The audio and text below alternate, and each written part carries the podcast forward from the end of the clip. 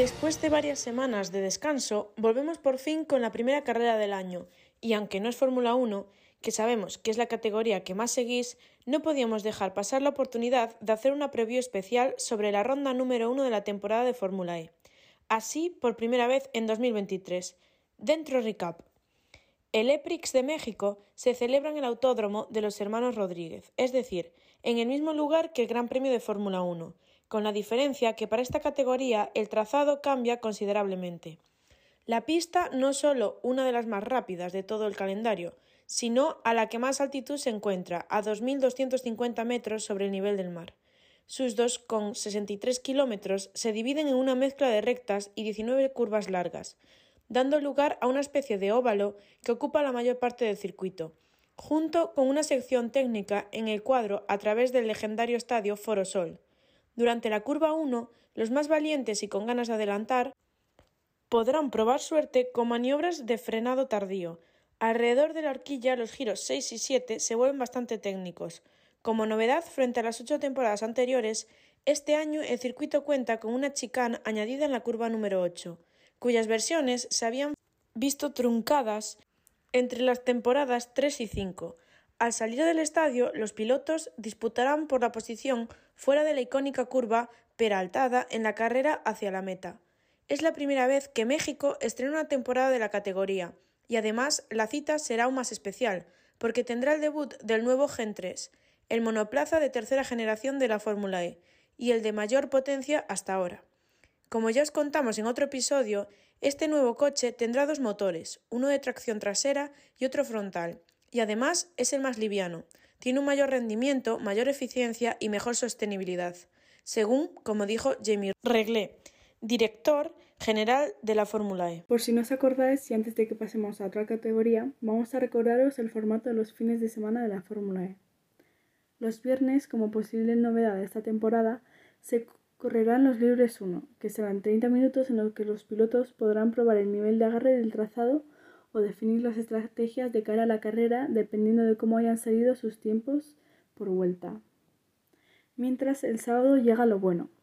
Primero harán una segunda ronda de libres donde los pilotos suelen intentar centrarse en hacer vueltas de clasificación, la cual llegará horas después. Respecto a nuestra categoría principal, en la Fórmula E la quali cambia bastante.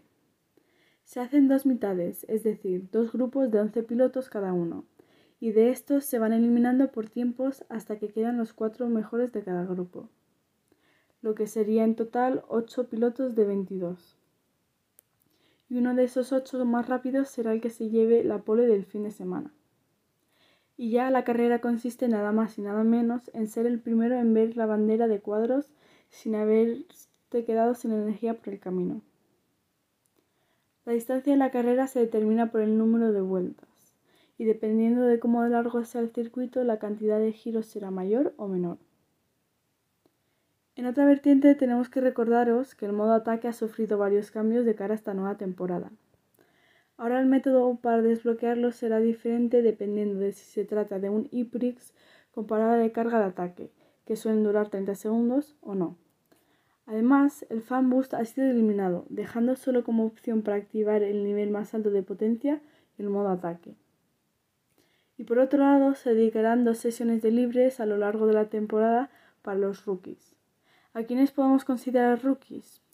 Pues entre ellos tenemos dos nombres que igual os suenan.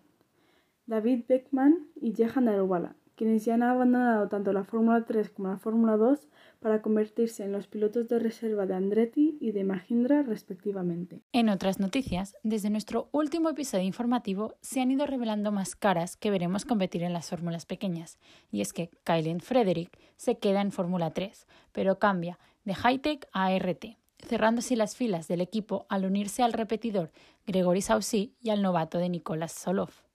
Van for Racing desveló también las caras de sus tres pilotos, y no son otros que el australiano Tommy Smith, que el año pasado estuvo corriendo en la Fórmula Británica, acompañado por Rafael Villagómez y Cayo Collet, que cierran así la alineación. También tenemos a Johnny Edgar, que deja este año Triden para unirse a Mari Boya en MP Motorsport. Cerrando el line-up de este último equipo se les unió Franco Colapinto, que dejaría así un Van for Racing con el que ganó varias carreras en 2022. En la Fórmula 2 también nos desvelaron quién sería el compañero de Richard Bershore en Van for Racing esta temporada, y no es otro que Juan Manuel Correa. El ecuatoriano estadounidense vuelve a la Fórmula 2 después del horroroso y escalofriante accidente de Spa en 2019 poco a poco, también se van cerrando filas en la Fórmula Regional Europea de Alpine, aunque esta va un poco más relajada porque no tiene su primera carrera hasta el mes de abril. Es la Fórmula Regional Middle East la que empieza también este fin de semana, con caras que ya conocemos como pueden ser Pepe Martí, Sebastián Montoya, Kimi Antonelli, Lorenzo Fluxa, Dino Veganovic, Mari Boya, Brad Benavides, Josh Dufek o Gabriel, Gabriel Mini. Esto es todo por hoy, pero no os preocupéis, nos oímos con lo que haya pasado en el primer fin de semana de carreras de 2023. Adiós.